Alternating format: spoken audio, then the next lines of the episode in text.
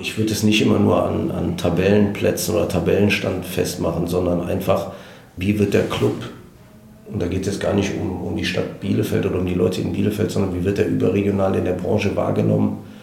Und das ist genauso wie bei einem Spielertransfer, ist das heutzutage keine One-Man-Show, aber der Club steht jetzt, glaube ich, da, sodass man sagen könnte, egal ob der Verein aufsteigt oder nicht, wenn man dann mal von Bord geht, dass hier einfach Strukturen geschaffen sind und dass das jetzt unabhängig davon ist, ob wir aufsteigen oder nicht, dass ich einfach sage, wenn ich jetzt morgen von Bord gehen würde, hätte ich ein gutes Gefühl, weil ich weiß, auch im Nachwuchsleistungszentrum, wenn man sieht, wie viele Spieler in den letzten Jahren einfach über das erste Profispiel dann letztendlich im Profibereich gelandet sind, äh, dann denke ich, dass wir noch nicht am Ende sind der Entwicklung, aber jetzt auf einem guten Weg sind und äh, dass da gewisse Strukturen gelegt sind, auf die man jetzt sehr, sehr gut aufbauen kann. Heute waren, glaube ich, 23.000 da. Wahnsinn, Alter. das ist einfach geil am Ende. Stur, hartnäckig, kämpferisch. Der Arminia Podcast. Hallo, schön, dass du eingeschaltet hast. Mein Name ist Christian und ich treffe mich hier in regelmäßigen Abständen mit unseren Spielern, aber auch anderen Personen aus dem Umfeld von Arminia und spreche mit ihnen über die wichtigen, aber auch die unwichtigen Dinge des Lebens. Nach einer kleinen Winter-Podcast-Pause sind wir heute mit niemand Geringerem als unserem Sportgeschäftsführer Samir Arabi zurück. Wir haben über den Rückrundenstart und seine Aktivitäten als Sportchef gesprochen, aber auch ein wenig auf sein Privatleben geblickt. Wer noch mehr über Samir erfahren möchte, dem lege ich jetzt schon mal unseren DSC Drive ans Herz. Dort hat Westfalenblatt-Redakteur Dirk Schuster über 20 Minuten mit Sami Arabi gequatscht und das ein oder andere Thema angesprochen, das ich heute nicht nochmal durchkauen wollte. Das Video findet ihr auf unserem YouTube-Kanal Arminia Club TV. Aber jetzt wünsche ich euch erstmal viel Spaß bei der 22. Folge des Arminia Podcasts. Ja, Sami Arabi, dann freue ich mich, dass du dir die Zeit genommen hast für unseren Podcast. Die erste Woche der Rückrunde ist jetzt gespielt. Wie zufrieden bist du mit den ersten beiden Auftritten, mit den vier Punkten? Ja, ich glaube, dass wir ähm, mit den beiden Partien zufrieden sein können, auch mit der Punktausbeute, auch wenn ich persönlich äh, immer gewinnen will. Aber ähm, es war uns vorher bewusst, wie, wie schwierig äh, das Auswärtsspiel in, in Aue wird. Sie haben ja bis jetzt auch noch kein Heimspiel verloren und äh, wir waren in der einen oder anderen Situation nah dran. Äh, der Kopfball von, von Fabi kann man bis heute nicht genau aufklären, ob der Ball drin war oder nicht. Wir haben ein paar Szenen, die natürlich zu unseren Gunsten sind, rausgesucht. Da sieht es eher so aus, als ob der Ball dahinter war. Aber wie gesagt, ich glaube, dass wir mit den beiden Spielen, auch so wie die Mannschaft agiert hat, ähm, zufrieden sein können. Und jetzt wird es wichtig sein, dass wir am Sonntag gegen Regensburg dann auch nachlegen und äh, ja, wieder unser Heimspiel gewinnen werden. Ja, äh, ein großes Thema war ja zur Winterpause, dass wir gerade bei den Heimspielen noch nicht so viele Punkte geholt haben. Jetzt war der erste Auftritt gegen Bochum sehr überzeugend mit dem 2-0 Heimsieg. Was haben wir denn da jetzt geändert oder haben wir etwas geändert, weil das jetzt so eine Diskussion in der Winterpause war? Oder wie schätzt du das Spiel ein? Und dann natürlich ein bisschen mit Ausblick auf das Regensburg-Spiel. Ja, es gibt Sachen, die, die das Trainerteam sicherlich auch mit der Mannschaft verändert hat. Ähm, da will ich aber gar nicht so sehr ins Detail gehen, dadurch, dass ja jeder diesen Podcast hören kann ähm, wollen wir dann doch nicht jedem unsere Stellschrauben, die die, die Mannschaft mit dem Trainerteam verändert hat, jetzt hier preisgeben. Aber ähm, de facto muss man natürlich auch sagen, dass wir in der Hinrunde mit dem VfB Stuttgart, dem HSV, auch wirklich zwei gute Gegner hier im eigenen Stadion hatten. Und dann würde ich noch das äh, ähm, erste Heimspiel gegen den FC St. Pauli nehmen. Das ist immer so, so ein Ligastart. Ähm, da weiß man nie so genau, wo man steht nach einer Vorbereitung. Und insofern äh, ja, haben wir aber unterm Strich zu Hause zu wenig Punkte geholt und das war sicherlich auch ein Thema in der Analyse, dass sich das verändern muss. Und äh, wir haben jetzt da äh, gegen den VfL Bochum sehr gut mitbegonnen und äh, ich hoffe sehr, dass wir dann äh, gegen Regensburg dann auch nachlegen können.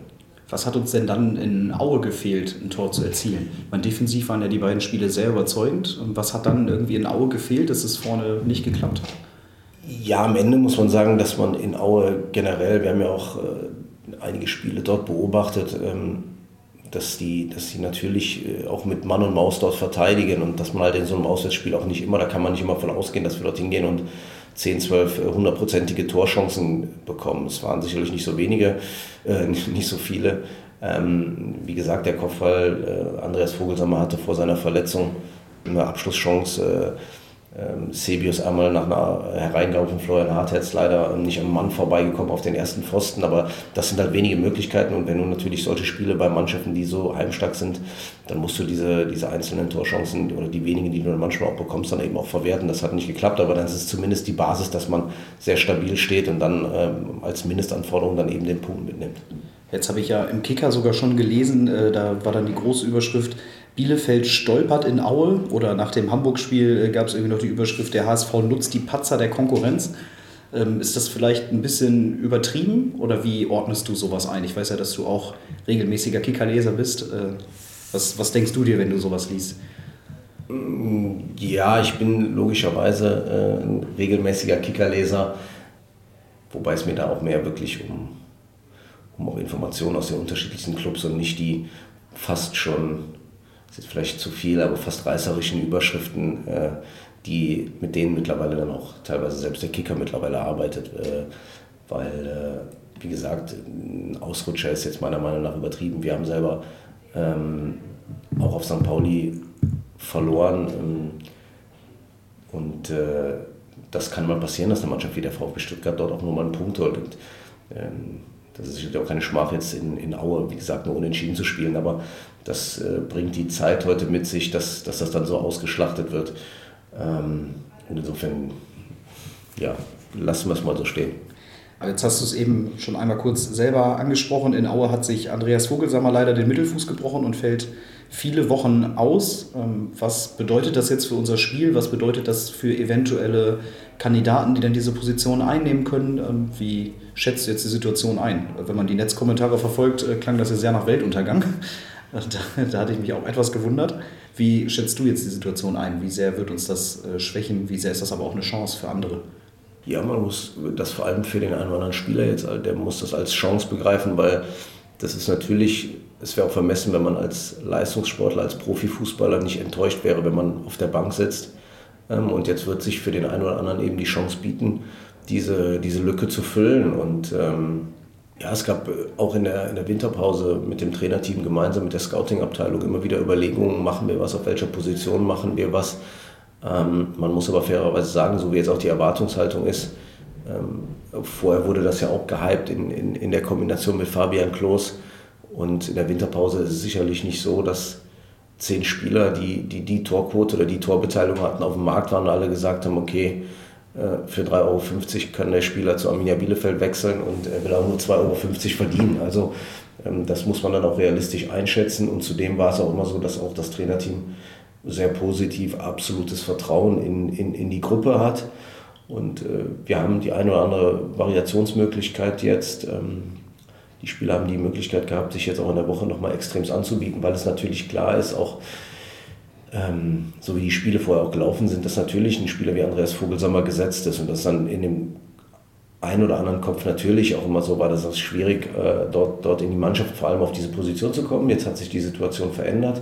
Wovor ich aber nur warnen kann, ist, wir müssen das als Gruppe lösen. Ähm, weil egal wer am Sonntag auf der Position auflaufen wird, wird es ja, ähm, ist, ist quasi der, der Scheinwerfer auf denjenigen und es ist nicht derjenige, der da spielt, spielt dann alleine gegen Jan Regensburg, sondern wir haben auch defensiv in den letzten Spielen die Aufgabe gemeinsam gut gelöst und wir werden es jetzt auch offensiv gemeinsam lösen müssen. Und derjenige ist dann Teil dieser Mannschaft und äh, bin davon überzeugt, dass egal wer, wer das Leibchen im Abschlusstraining bekommt und wer dann auch in der Startformation steht, dass er es äh, sehr gut machen wird.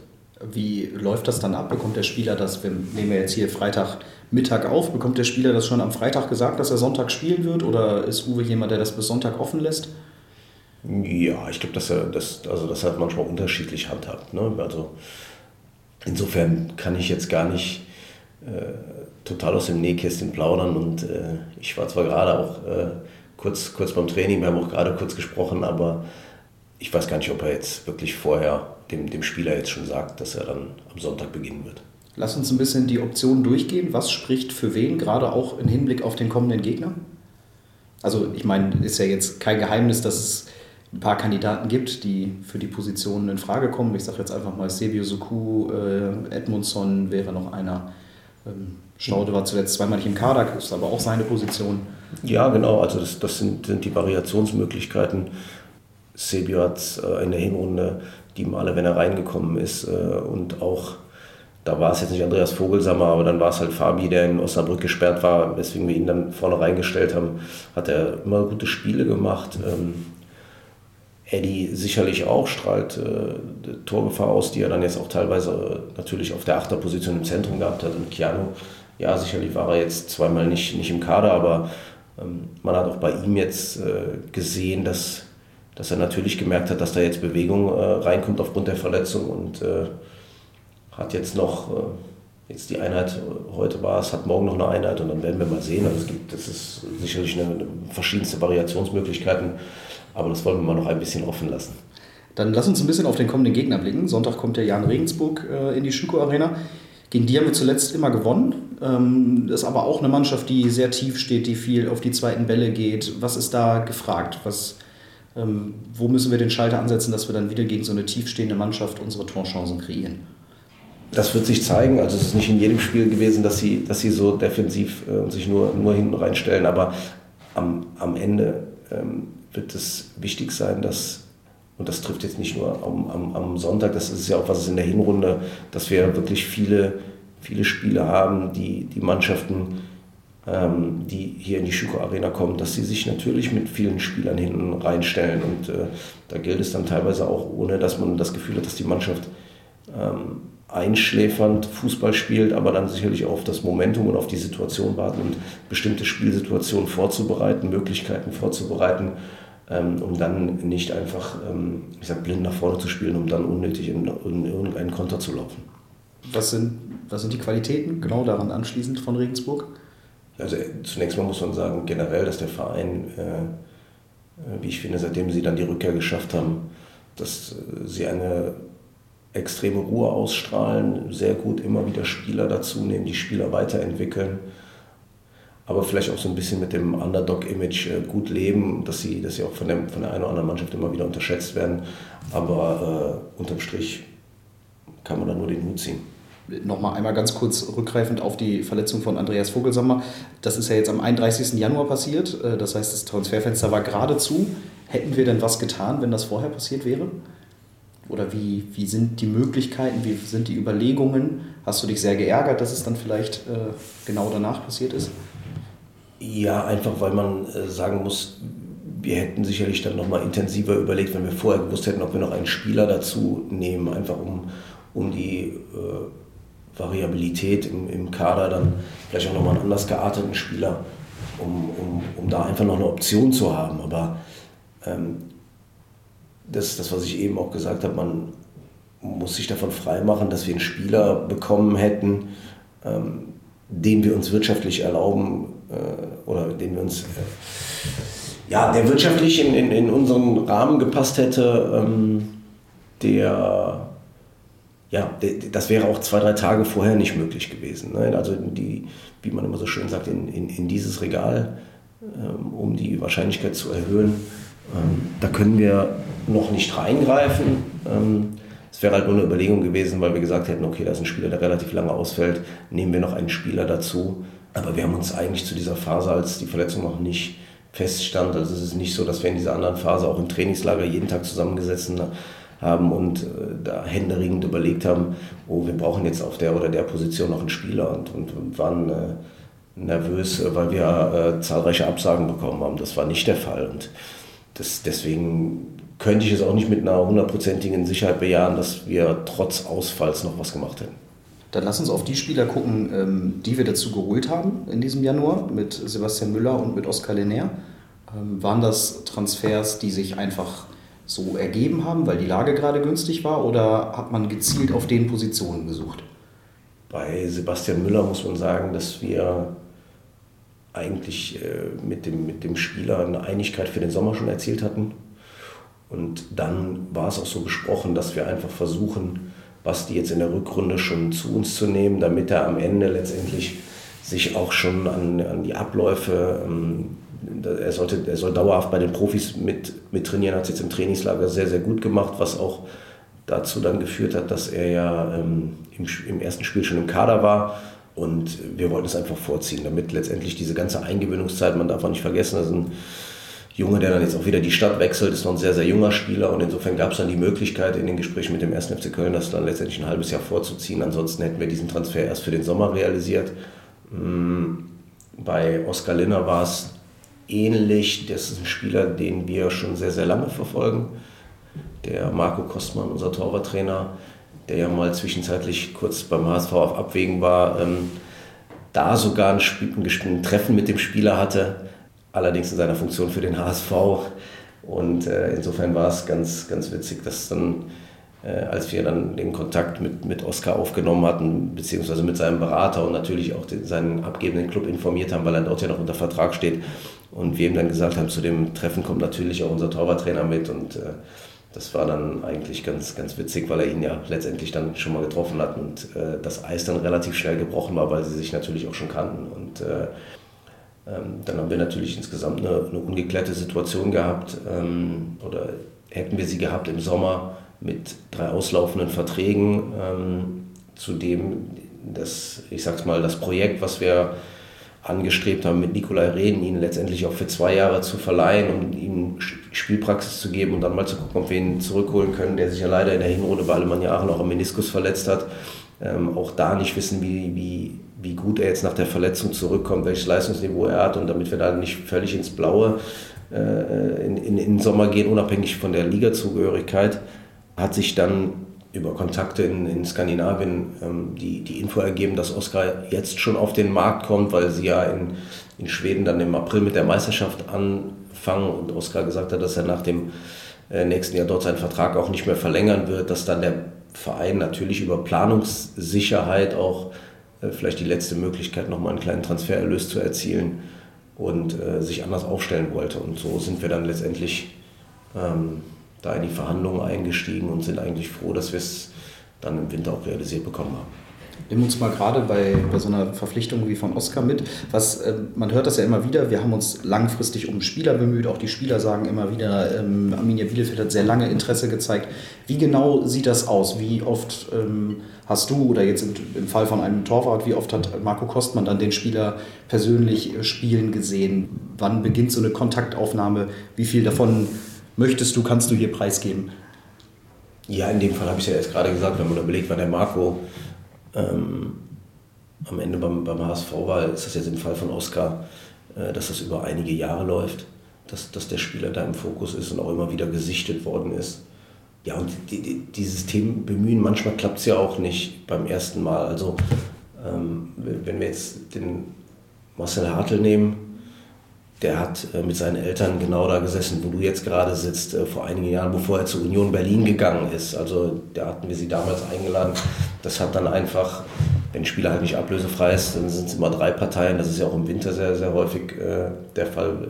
Und äh, das hat dann damals einfach nicht geklappt wegen dem ersten FC Köln. Das ist jetzt keine Schuldzuweisung, aber wir waren da einfach wirtschaftlich zu weit auseinander. Das war sicherlich bei uns auch nochmal eine extremst andere Zeit und so hat sich das damals für, für Cello mit Union Berlin ergeben. Aber es war halt, insofern hat man dann immer wieder mal den Austausch und deswegen klappt es dann vielleicht manchmal auch erst beim, beim zweiten Mal. Aber in der Regel versuchen wir schon, die Spiele über einen äh, möglichst langen Zeitraum dann auch zu, zu sichten, um, um auch Entwicklung ähm, zu, zu beobachten. Und äh, heutzutage ist es sicherlich auch mal wichtig, ähm, sich nicht alleine auf, auf das Spiel zu verlassen, sondern dann auch, ähm, soweit es geht, äh, weil es ja immer häufiger wird, wir machen es ja auch unter Ausschuss der Öffentlichkeit zu trainieren, aber sicherlich auch zu sehen, wie sich der Spieler tagtäglich auch bei der Arbeit verhält. Ne? Im, Im, Training äh, bleibt er länger draußen, wie ist er mit seinen Mitspielern äh, etc. Viele Themen, um, um ein möglichst rundes Bild zu kriegen. Und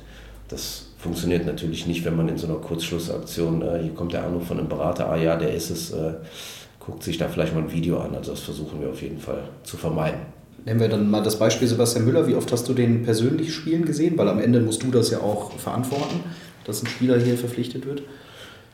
Ja, Basti Müller, äh, ich habe ihn bestimmt sechs, sieben Mal spielen gesehen. Er hat ja auch hier getroffen gegen unsere eigene U19. Also insofern war das ja jetzt auch keine Kurzschluss, also Basti ist keine Kurzschlussreaktion, wo wir gesagt haben, den haben wir jetzt einmal gesehen, den packen wir ein. Äh, am Ende dann sicherlich haben wir ihn auch in, in oder ich auch im, im, im Länderspiel gesehen. Und ja, Also das, das geht in meiner Funktion sicherlich immer noch deutlich besser als in einer Funktion des Cheftrainers. Weil da ist es dann natürlich parallel Spiele, aber dann geht es dann teilweise auch eine Anreise, da kann ich mich auch schon mal ausklinken und sagen, ich bin dann erst am Spieltag da oder am Tag nach dem Spiel, je nachdem wie die Spiele gelaufen sind, sind die Trainer dann da natürlich noch, noch deutlich mehr involviert und haben fixierte Abläufe, als dass man dann, wenn es natürlich zu einer Verpflichtung geht, dass ich mich da sicherlich ausklinken kann und deutlich mehr die Möglichkeit habe, mit unseren Scouts zusammen den Spieler zu sehen. Wie läuft das dann? Ähm, dann habt ihr Kommt ihr dann auf Uwe zu, sagt, wir haben hier einen interessanten Spieler, guckt ihr den mal an? Oder gibt es das auch mal andersrum, dass vielleicht auch der Cheftrainer mal auf dich zukommt und sagt, ah, ich habe hier jemanden gesehen? Oder, ähm Sowohl als auch, also es geht ja, das ist ja ein, ein ständig laufender Prozess, also dass wir uns auch regelmäßig auch mit den Scouts zusammensetzen und sowohl auch die eigenen Spieler analysieren, weil es ja am Ende auch immer geht, auch perspektivisch zu überlegen, auf welcher Position wird Bedarf entstehen. Natürlich gibt es immer wieder die Situation, die unvorhersehbar sind, sei es, dass sich ein Spieler schwer verletzt, wo du eigentlich dass der ist nächstes Jahr unter Vertrag, fällt dann aus oder ein Spieler wird dir, wird dir weggekauft, sodass wir im, im Hintergrund, die Vereine nennen es meistens äh, Schattenelf, dass wir natürlich für jede Position verschiedene Spieler haben aufgrund der vorhandenen Qualität, des Entwicklungspotenzials, der Vertragslaufzeiten. Und das geht dann beidseitig. Ich meine, der Uwe oder der Peter, äh, die selbst Sebastian, das ist ja immer, sie sind jetzt alle so lange im Geschäft, dann gibt es auch immer mal wieder, dass sie von jemandem angesprochen werden, schaut euch den mal an, dass Tippgeber gehören einfach dazu und ähm, so ist dann halt ein ständiger Austausch, aber in der Regel versuchen wir es auch kontinuierlich zu machen, um dann äh, den, den, den, den Trainern ähm, auch einfach die Möglichkeit zu geben, ähm, das, das arbeiten die Scouts dann auf, was ist parallel natürlich zu unseren Spielen, da gibt es die Möglichkeit, um langfristig auch zu planen, wann gibt es die Möglichkeit für das Trainerteam, ähm, den Spieler dann nochmal live zu sehen. So war es als Beispiel auch bei, bei Fabi Kunze.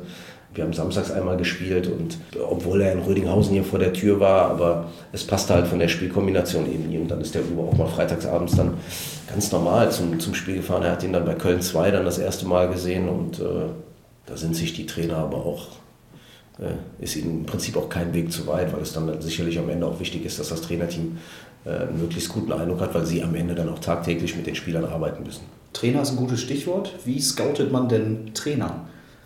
Oder wie kommt es dazu, dass jetzt zum Beispiel ein Uwe Neuhaus sich überlegt hat, Arminia Bielefeld ist eine gute Idee? Ja, aber das müsste man ja den Uwe fragen, wieso er sich das überlegt hat. Wir haben es uns äh, äh, überlegt. Ähm, zum einen, ich glaube, der größte Fehler ist, wenn man über dieses Thema nachdenkt, wenn man in einer Notsituation ist. Weil wir haben ja jetzt dann hier auch selber erlebt, äh, wie groß dann der, der, der öffentliche Druck wird und man hat sicherlich dann auch immer den, den Zeitdruck, wenn man keinen eigenen Fußballlehrer im Verein hat, innerhalb von, von 15 äh, Tagen dann reagieren zu müssen. Und äh, im Prinzip nicht grob anders als, als, als äh, ja, Spieler zu, zu scouten. Und äh, da ist sicherlich noch wichtiger, die Trainer auch bei der täglichen Arbeit im Training zu beobachten ähm, und weitestgehend zu überprüfen, was erarbeiten sie mit der Mannschaft, sowohl offensiv als auch defensiv und was ist am Wochenende in dem Spiel dann auch zu erkennen, neben dem Coaching von außen, was sicherlich hm, in den großen Stadien, äh, wie, wie macht er das? Wenn du, wenn, du, wenn du unten bei uns an der Bank reinrufst und der Spieler ist auf der anderen Seite, dann hört er das nicht. Aber wie, wie agierst du, wie verhältst du dich? Und sich sicherlich auch im Umfeld und auch bei Vereinen äh, umhört, ähm, bei denen er vorher gearbeitet hat. Als Dynamo Dresden den vor anderthalb Jahren äh, nach dem Saisonstart ähm, freigestellt hat, wie überrascht warst du oder ähm, wie sehr hast du dir vielleicht auch man, jetzt mit ein bisschen Abstand gedacht, ähm, boah, wie, wie können die nur vielleicht auch oder ähm, oha, guck mal, jetzt ist er auf der Liste. Vielleicht war er ja vorher schon auf der Liste. Es ist ja, es ist ja, es ist ja genauso wie bei, bei, bei Spielern. Also ähm, erstmal glaube ich persönlich, dass jede Situation erstmal, wenn wir, wenn wir von Kurzfristigkeit sprechen, ähm, vielleicht auch, oder das eine oder andere Mal einen anderen Trainertypen benötigt.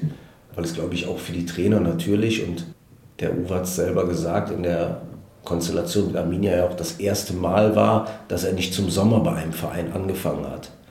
Und äh, wenn wir über viele perspektivische, strategische Entscheidungen sprechen oder auch Herangehensweisen, dann ist das in einer Situation, in der wir uns damals ähm, befunden haben. Da ging es ja jetzt erstmal darum, auch den, den Klassenerhalt zu sichern. Also, und man bekommt ja auch nicht immer den Trainer. Das ist genauso wie bei den Spielern. Man muss eigentlich immer mehrere im Blick haben, weil es kann ja auch mal sein, zu dem Zeitpunkt, dass der Uwe gar nicht frei auf dem Markt gewesen wäre, weil eben Dynamo Dresden sich nicht so entschieden hätte. Und deswegen äh, weiß man ja nie, wenn man in diese Situation kommt, welcher Trainer zu dieser Zeit dann auch verfügbar ist. Ja, ich habe den Ralf Minge kurze Zeit, äh, nachdem wir den Uwe dann verpflichtet hatten, auch auf einer Managertagung getroffen. Er hat uns da auch förmlich zu beglückwünscht und äh, auch wirklich sehr, sehr authentisch mir äh, dann vermittelt, wie schwer ihm das damals auch äh, gefallen ist. Und auch da hörte es sich schon an, als ob es vielleicht im Nachhinein ein Fehler war. Aber da steckt man, das ist jetzt auch hypothetisch und da steckt man auch nicht, nicht, nicht immer drin. Aber wir sind jedenfalls äh, sehr, sehr zufrieden. Das glaube ich gerne. Wie schwierig ist es jetzt, das nächste halbe Jahr so ein bisschen zweigleisig zu planen? Was sind so die größten Herausforderungen, die sich dir dann stellen? Klar ist es eine Herausforderung, ähm, wobei man jetzt auch sagen muss, es gibt immer äh, wieder diese Situation. Wir haben sie ja manchmal auch leider in, im umgekehrten Fall erlebt, ähm, wo es darum geht, bleiben wir in der Klasse oder nicht, wobei wir jetzt in, ins fünfte Jahr in Folge gehen. Aber wenn du in so einer Situation bist und in, in dieser zweiten Liga war es ja in den letzten Jahren so, dass man sagen konnte, die, die halbe Liga konnte irgendwie absteigen, die andere halbe Liga konnte zumindest irgendwann noch Platz 3 erreichen, sodass es natürlich auch Spieler gibt, die du, sollte das Szenario erste Liga eintreten, die uns zum jetzigen Zeitpunkt ja noch gar nicht zusagen würden. Also letztendlich ist es immer jetzt ein Spiel, man kann Sachen anbahnen, man kann Gespräche führen, aber der eine oder andere Spieler, der, der definitiv in der ersten Liga etwas bekommt, der wird dir jetzt nicht zusagen. Also insofern ist es in dem Szenario, wir haben aber trotzdem natürlich auch für das Szenario, dass wir es nicht schaffen, ja letztendlich noch eine, eine Gruppe, wo recht viele Spieler unter Vertrag sind, wo wir uns jetzt auch selber gar nicht so unter Druck sehen, jetzt morgen vier Spieler verpflichten zu müssen. Außerdem könnte es ja sein, dass wir den einen oder anderen schon verpflichtet haben. Mit einem kleinen hämischen Grinsen. Ähm, gibt es das eigentlich manchmal noch, dass du schlecht schläfst oder sowas, dass du die Arbeit vielleicht mit nach Hause nimmst? Oder ist mittlerweile die Erfahrung so groß, dass sich das im Privaten kalt lässt? Nee, sicherlich nicht. Also eins ist, glaube ich, was, glaube ich, ein, ein, hohes Gut ist, dass ich äh, grundsätzlich gut schlafen kann. Aber es ist nicht so, dass man, man versucht es, ähm, das Ganze nicht mit nach Hause zu nehmen. Aber da bin ich, glaube ich, auch in der Konstellation zu emotional gefangen, äh, wenn man jetzt auch schon so lange dabei ist und auch weiß, wie, wie wir dieses Projekt hier begonnen haben. Ähm, irgendwann im April 2011, ich sage schon, wir, wir, da haben wir äh, in den ersten Jahren an dem Tag, als wir die Lizenz überhaupt erhalten haben, so gefeiert, wie, wie jetzt in den Jahren, als wir danach mal aufgestiegen sind. So. Und da sieht man, wie man sich dann eben weiterentwickelt hat oder wir damals einen A-Jugendlichen unter Vertrag haben. Und in, insofern ist man da schon äh, sehr emotional gefangen und schafft es natürlich nicht, die ganzen Sachen immer äh, vor der Haustür zu lassen. Wäre jetzt so ein Bundesliga-Aufstieg, ähm, ja, wäre das so ein bisschen die, die letzte Erfüllung oder wann sagst du, boah, jetzt habe ich hier alles erreicht? Gibt es das? Ähm, also ohne jetzt zu sagen, ich packe jetzt gleich meine Sachen und gehe nachher nach Hause. Ähm, wir sind ja jetzt hier eigentlich auch, fühlen uns wirklich äh, sehr, sehr wohl, sind äh, verwurzelt, kennen mittlerweile auch viele, ähm, ja, ich würde schon sagen, Freunde außerhalb des, des Fußballs. Aber ich würde es nicht immer nur an, an Tabellenplätzen oder Tabellenstand festmachen, sondern einfach, ähm, wie wird der Club und da geht es gar nicht um, um die Stadt Bielefeld oder um die Leute in Bielefeld, sondern wie wird er überregional in der Branche wahrgenommen. Und das ist äh, genauso wie bei einem Spielertransfer, ist das heutzutage keine One-Man-Show, aber der Club steht jetzt, glaube ich, da, sodass man sagen könnte, egal ob der Verein aufsteigt oder nicht, wenn man dann mal von Bord geht, wir haben jetzt Schwerpunkt mein Bereich, der Markus Reg ist ja jetzt dazugekommen und da haben auch ähm, Leute, die, die vorher auf Markus Position gesessen haben, ob es Gerrit Meinke war oder Markus Ulig, angefangen, Strukturen zu legen, aber ich spreche jetzt äh, lieber gerne auch über den, den sportlichen Bereich. Wir haben jetzt eben über das Scouting gesprochen, auch die medizinische Abteilung, ähm, dass hier einfach Strukturen geschaffen sind und äh, dass das jetzt unabhängig davon ist, ob wir aufsteigen oder nicht, dass ich einfach sage, wenn ich jetzt morgen von Bord gehen würde, hätte ich ein gutes Gefühl, weil ich weiß, auch im Nachwuchsleistungszentrum, wenn man sieht, wie viele Spieler in den letzten Jahren einfach über das erste Profispiel dann letztendlich im Profibereich gelandet sind, äh, dann denke ich, dass wir noch nicht am Ende sind der Entwicklung, aber jetzt auf einem guten Weg sind und äh, dass da gewisse Strukturen gelegt sind, auf die man jetzt sehr, sehr gut aufbauen kann. Du hast eben schon so ein ganz bisschen angesprochen, dass ihr jetzt in Bielefeld verwurzelt seid. Du hattest am Sonntag Geburtstag. An dieser Stelle nochmal alles Gute nachträglich. Wie sehr greift da der Fußball in dein Privatleben? Also wie sieht dann so ein Sonntag im Hause Arabi aus? Ja, ein normaler Sonntag oder ein Geburtstagssonntag? Gebur nehmen wir jetzt den Geburtstagssonntag. Der, der, der, der Geburtstagssonntag ähm, dieses Jahr ein bisschen ruhiger. Also äh, letztes Jahr war es ja, da bin ich ja 40 geworden. Das war, äh, greift trotzdem der Fußball ein, weil es ein Heimspiel äh damals Samstag war, Heimspiel gegen den HSV. Also das Geschenk hat mir damals die Mannschaft gemacht, äh, weil wir das Heimspiel gewonnen haben. Und äh, eigentlich habe ich dann gedacht, wir feiern im ruhigen Kreise mit ein, zwei Freunden der Familie. Aber dann gab es eine Überraschungsparty, als ich nach Hause gekommen bin. Insofern war es dann dieses Jahr ein bisschen ruhiger Zumal ich auch sagen muss, dass meine beiden Kinder zu dem Zeitpunkt auch krank waren. Also insofern ein recht entspannter und dann ausnahmsweise auch fußballfreier Sonntag. Und ähm, ja, wie ist das dann, wenn du jetzt die Glückwünsche, du wirst ja auch aus, von Spielen, vielen sportlichen Kollegen hier wahrscheinlich Glückwünsche erhalten. Wie sehr spielt dann Fußball an so einem Tag eine Rolle oder bist du dann wirklich einfach mal der Privatmensch, äh, der mit, mit dem Fußballjob mal einen Tag lang nichts zu tun hat? Ja, weitestgehend.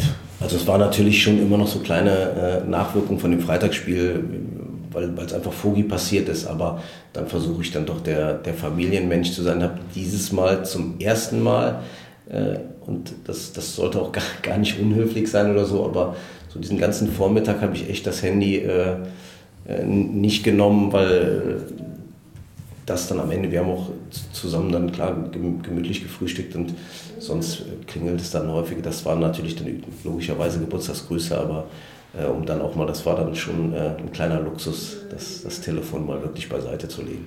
Ja, ich habe schon äh, im DSC Drive, hast du das ja bereits erzählt, gehört. Das Handy, das ist ja nahezu 24 Stunden am Laufen und irgendwie auch immer am Mann.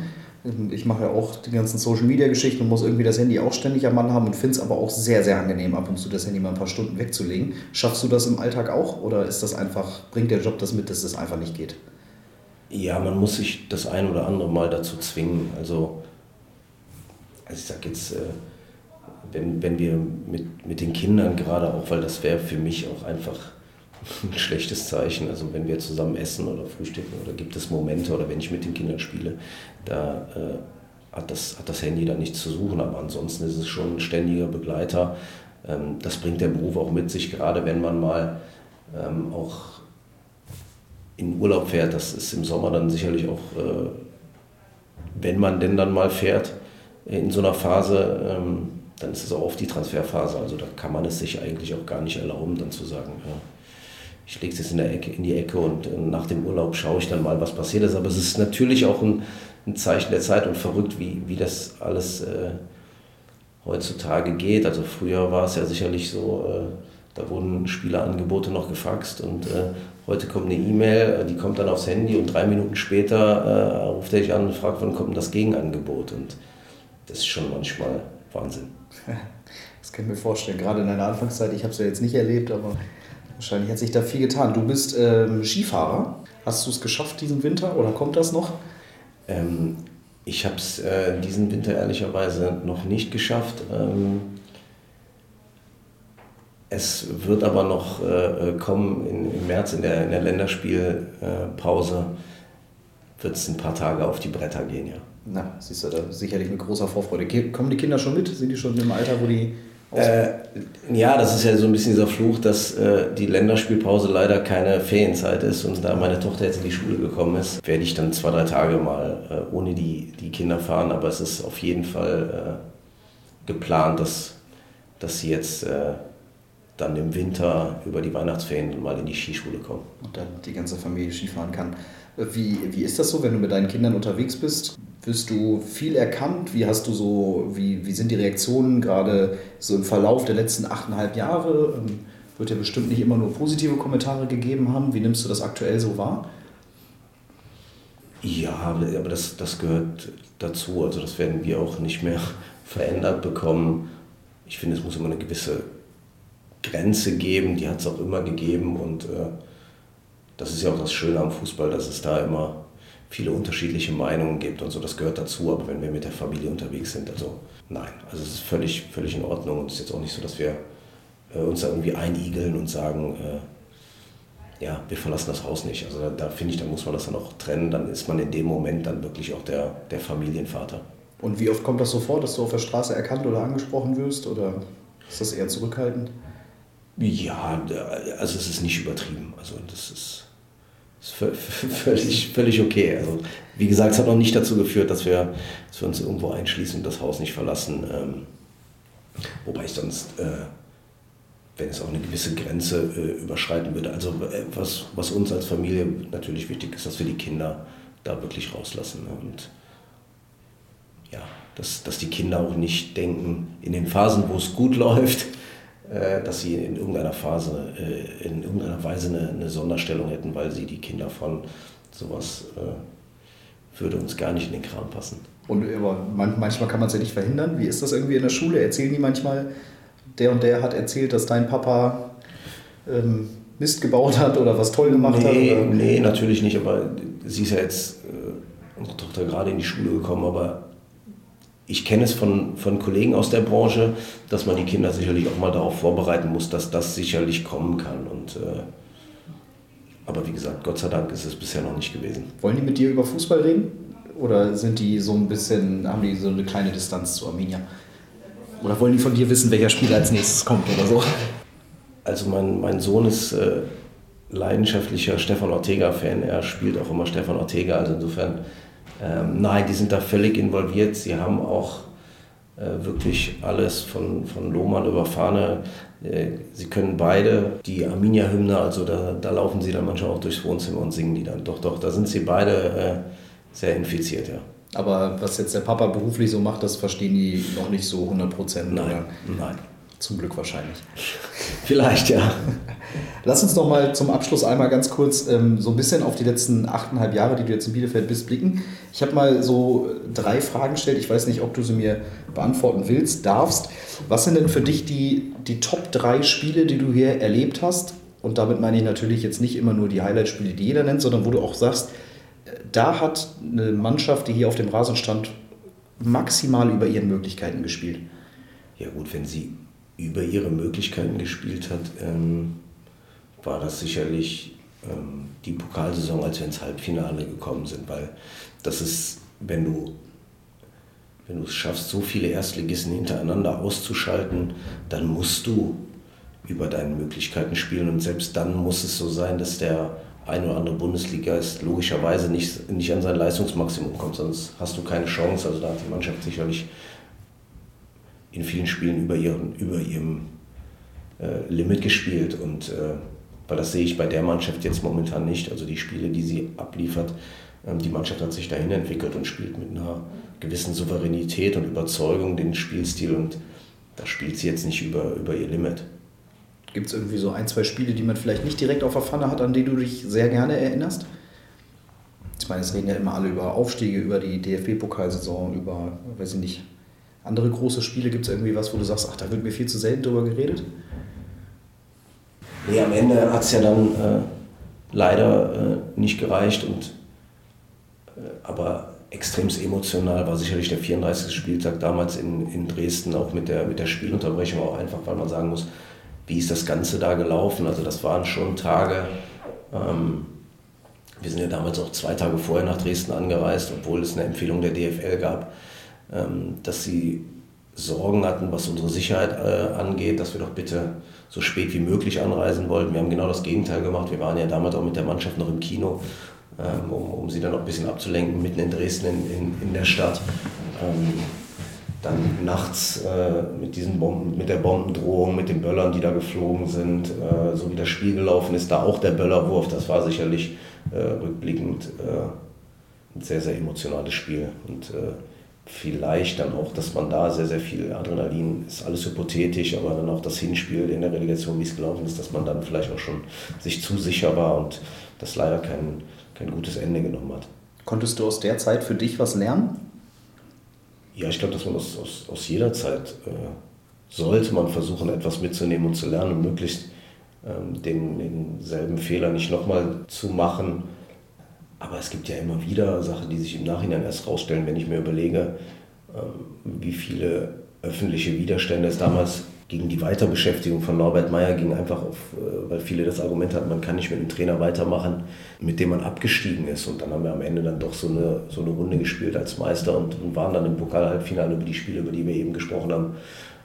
Also insofern gibt es immer wieder Sachen äh, und ich glaube, dass es auch mal wichtig ist zu, zu reflektieren, was, was hat man wann wie gemacht und aus welcher Situation heraus welche Entscheidung getroffen. Und rückblickend kann man sagen, über die ganzen Jahre, glaube ich, ist das leider mit dieser Relegation das einzige Jahr auch gewesen, wo wir als Verein sportlich in den letzten Jahren unser Ziel nicht erreicht haben.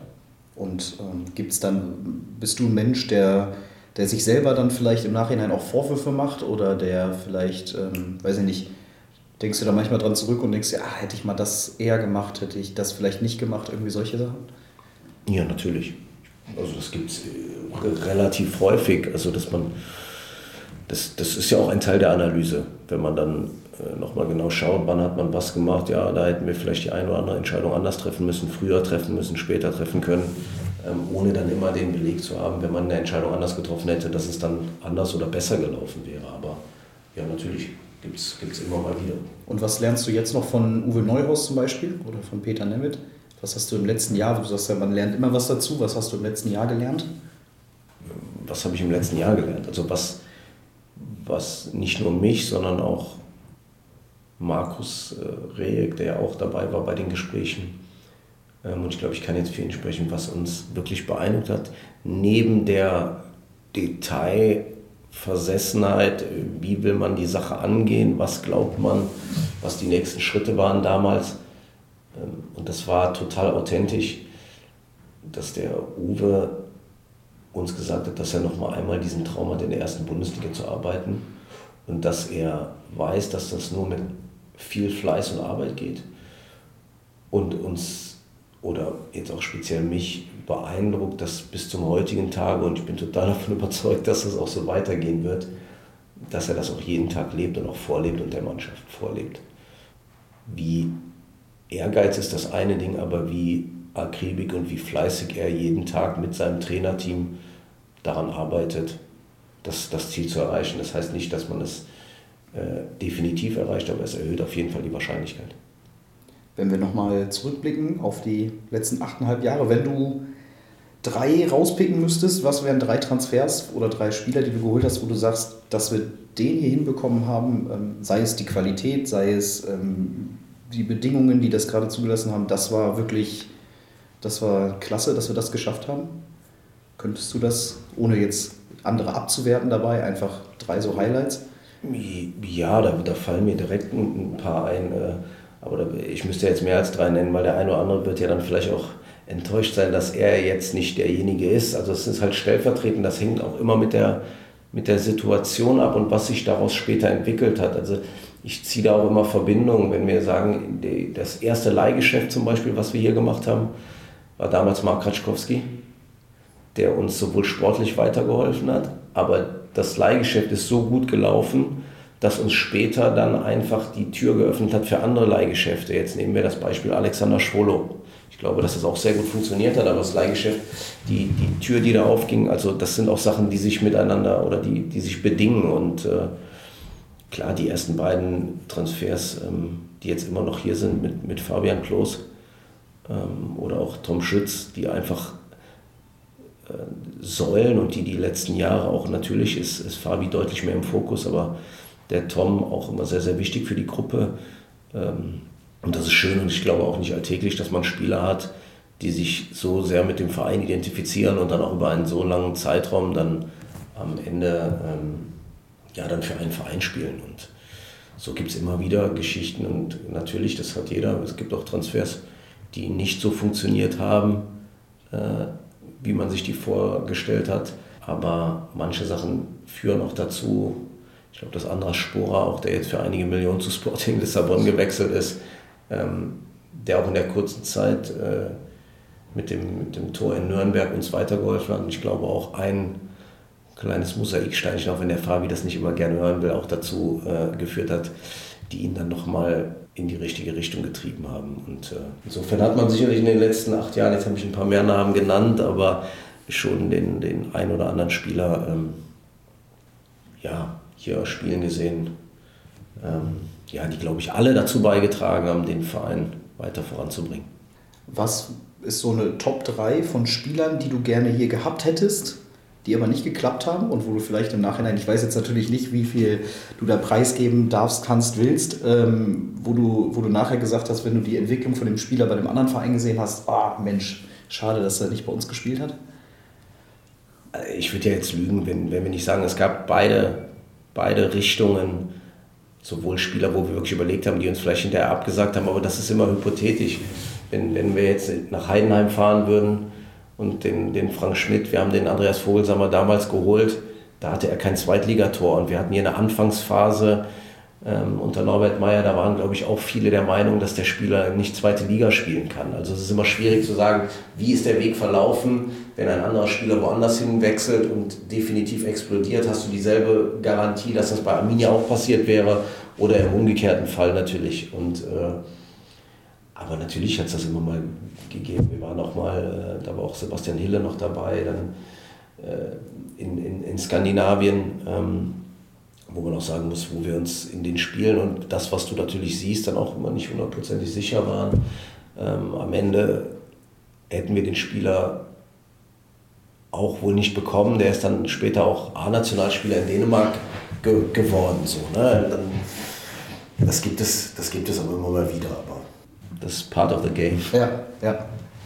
Ja, lass uns äh, zum Abschluss noch ganz kurz, äh, bevor wir, äh, bevor ich dich hier entlasse, ähm, auf, auf unsere beiden Konkurrenten gucken, die ja jetzt auch sehr gut gestartet sind mit sechs und vier Punkten, die auch ordentlich nachgelegt haben im Winter. Wie schwierig wird es noch für die letzten, was, was haben wir jetzt noch, für 14, für die letzten 14 Spiele? Ich glaube, dass die Entscheidung erst ganz, ganz am Ende fallen wird in den letzten Spielen. Es geht jetzt darum, dass wir einfach kontinuierlich unseren Weg weitergehen und dass man ich, ich nicht, nicht zum falsch verstehen, dass ich jetzt sage, man, man, das sind in Anführungsstrichen Highlight-Spiele und ähm, wir, wir schenken die ab, aber wir haben ja auch, und das haben wir ja auch zu Saisonbeginn gesagt, dieses Thema ist Kontinuität. Ähm, und die Mannschaft hat sich in den letzten Jahren kontinuierlich dahin weiterentwickelt. Wir haben immer wieder versucht, Stellschrauben zu drehen, um die Mannschaft auch ähm, zu, zu verbessern. Aber wir müssen auch auf die Spiele schauen. Wir sind letztes Jahr Siebter geworden, in der wir dann in einer Phase, damals noch unter Jeff, wirklich extremst schlecht gepunktet haben. Aber rückblickend muss man sagen, wo lässt man was auf der Strecke liegen? Wir haben im letzten Jahr, wo wir dann trotzdem noch mit Uwe Siebter geworden sind, gegen die drei späteren Absteiger haben wir drei Punkte geholt. Ne, und äh, drei von, von möglichen 18. So, das ist das, was ich meine. Es geht nicht am Ende nur um diese absoluten Highlight-Spiele, sondern wenn wir am Ende ganz vorne landen wollen, dann sind es genau diese Themen. Wir brauchen die, die Punkte bei den Heimspielen definitiv, da müssen wir uns verbessern. Wir müssen kontinuierlich punkten. Und du brauchst auch kontinuierlich Dreier, dann sind es nicht am Ende nur die direkten Duelle, äh, wo es dann um, um, um alles geht. Und man hat es auch letztes Jahr gesehen, ähm, dass ja auch der HSV dann am Ende dann letztendlich dann auch nochmal, wo es auch nochmal eine Chance gab, aufzusteigen, dann auch nochmal Federn gelassen hat. Deswegen bin ich davon überzeugt, dass das ein enges Rennen bleibt und sich sicherlich erst in den letzten Spielen dann auch vielleicht sogar erst auch am letzten Spieltag entscheiden wird. Wie optimistisch bist du für Sonntag und für die letzten 14 Spiele? Ich bin sehr optimistisch. Ähm, unter der Voraussetzung, dass die Mannschaft genau diesen Weg weitergeht und äh, ihren Spielstil beibehält und äh, ihre Gier beibehält. Das vermittelt sie äh, auch immer im Training. Ich habe es auch vor Beginn der Rückrunde auch hier intern und natürlich auch in den Gesprächen mit Markus gesagt. Er war ja auch einige Tage da, dass die Mannschaft da im Trainingslager, wenn man gesehen hat, wie sie gearbeitet hat, wie fokussiert sie ist, dann macht mich das sehr, sehr zuversichtlich. Habe ich damals auch bei Sky gesagt, sehr zuversichtlich, dass wir eine sehr gute Rückrunde spielen. Und ähm, es sich dann zeigen wird, äh, für was es dann am Ende auch immer reichen wird. Dann hoffen wir mal, dass es fürs Maximum reicht. Danke dir, dass du dir die Zeit genommen hast. Danke. Wir sehen uns Sonntag im Stadion. Ich bin gespannt.